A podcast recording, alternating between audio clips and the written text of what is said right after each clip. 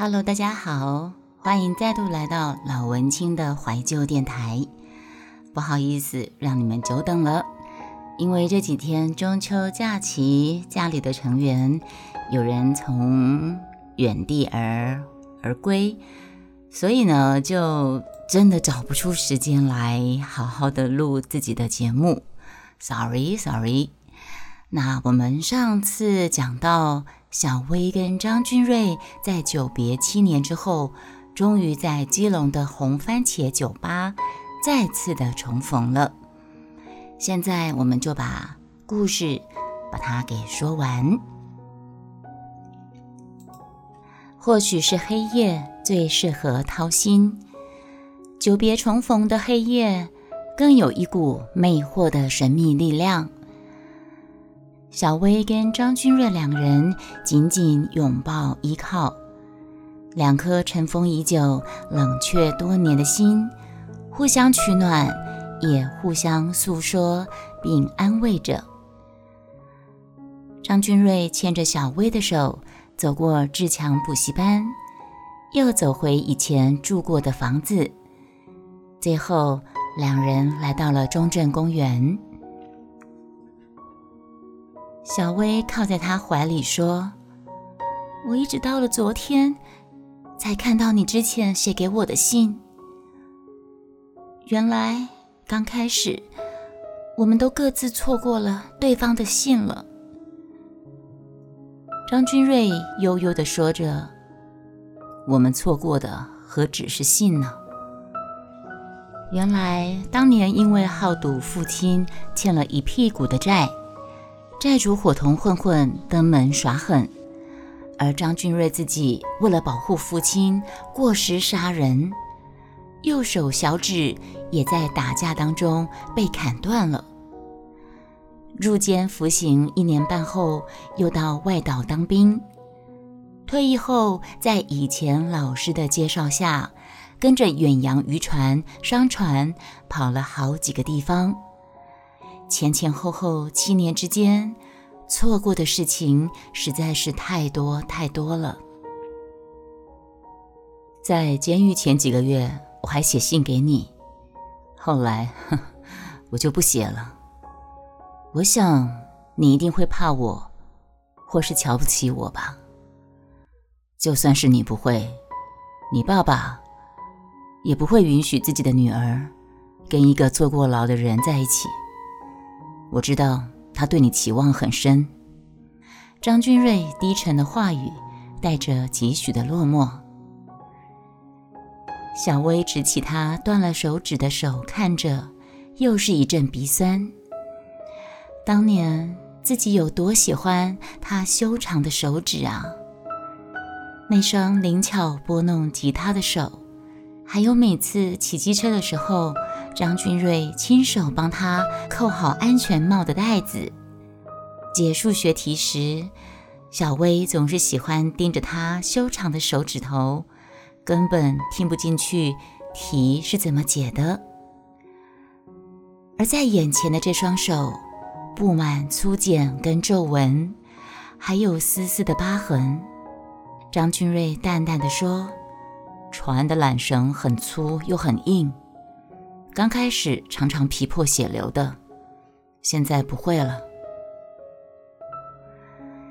你当兵前有回老家，你没有看到我的信吗？你如果寄信到台北来，就不会被我爸爸没收了呀。有一些时间上的缝隙谜团，小薇很想理清楚。其实你校庆那天我去了，紧搂着小薇。张君瑞继续说着：“当我看到那么多的建中、附中的男孩子，还有看到你，我就突然失去了勇气。你就要上好大学，你会接触更多很多的人，他们都会比我优秀，所以我不想回信。我想时间久了，你自然就会把我给忘了。”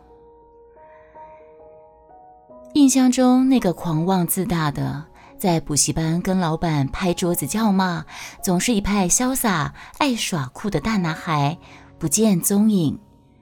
小薇只见到一个阴暗消沉、饱经风霜的脸。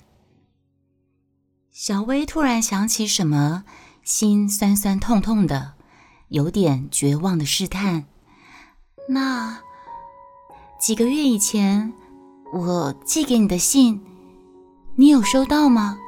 小薇说的是报结婚讯息的那封信。张君瑞望着山下一片明灭灯光，沉默了许久许久。小薇不明白他的无言，仰望他沉思的脸，小薇突然想起另外一个男人的轮廓来，下意识的甩甩头，鼓起勇气的对张君瑞说。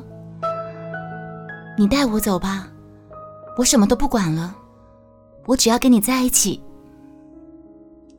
又是一段长长的沉默，最后，张君瑞起身，在小薇耳边说了：“你今晚留下来。”近乎霸道的语气让小薇微微一震，心灵某个角落却是异常温柔。迷幻起来，小薇点了点头，跟着张君瑞下山，任由他带领着走进旅馆。随着他的节奏跟动作，听着彼此的心跳跟喘息的声音，沉落到最深层、最原始的渴望里头。天微微亮。码头早就已经人声鼎沸。小薇一睁开双眼，看见斑驳的天花板跟摇摇欲坠的吊灯，以及空荡荡的昏暗房间。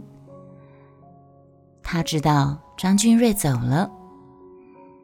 一个纸盒放在茶几上，打开看，是整叠的自己写给他的信。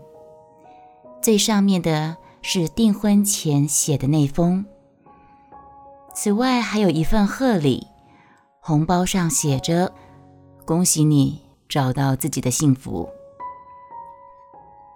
小薇感觉荒谬到了极点，无来由的苦笑起来。你的选择就是将我摒除在你的人生之外，继续拥抱你的孤独跟怯懦。却完全不给我一点点机会，也不给你自己一个机会。小薇实在不明白，为什么他就没有追求幸福的勇气呢？难道自己对他而言根本不具任何意义？只要你愿意，我们就能够成为给彼此幸福的人，不是吗？小薇离开旅馆，朝码头走去，将红包丢入人海中。小薇没有办法原谅他不做任何努力的再度从生命中无声无息的离席。之前的错过是命运的作弄，这次自己不顾一切的飞奔前来，原以为会是多年梦想成真的美好结局。却因为他的不告而别，他的怯懦，在黎明时分成为破灭的海上泡影。小薇她遥望着中正公园的观音大佛，环顾海上停泊的大大小小船只，她长长的吐了一口气，把所有信件全部丢到大海里，头也不回的走进火车站。让开往台北的火车载他永远离开，离开基隆这个幻影般的城市。你今天好吗？小薇的故事就说到这儿。